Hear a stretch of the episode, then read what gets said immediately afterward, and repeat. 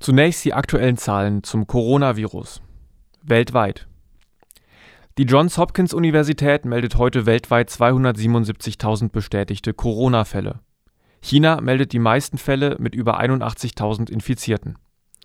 Deutschland ist mit 20.000 bestätigten Fällen das Land mit den fünftmeisten Infizierten. Ähnliche Fallzahlen melden der Iran und die USA. Mehr Fälle melden neben China nur Italien und Spanien. Italien ist nun das Land mit den meisten Corona-Toten. China meldet 3259 Tote, in Italien sind es aktuell 4032 Todesfälle.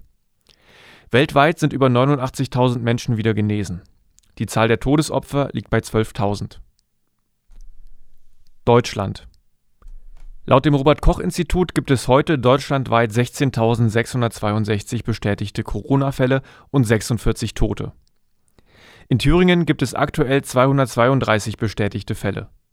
Von diesen verläuft bisher keiner kritisch. Laut dem Corona-Bulletin der Thüringer Landesregierung befinden sich neun der bestätigten Fälle in stationärer Behandlung.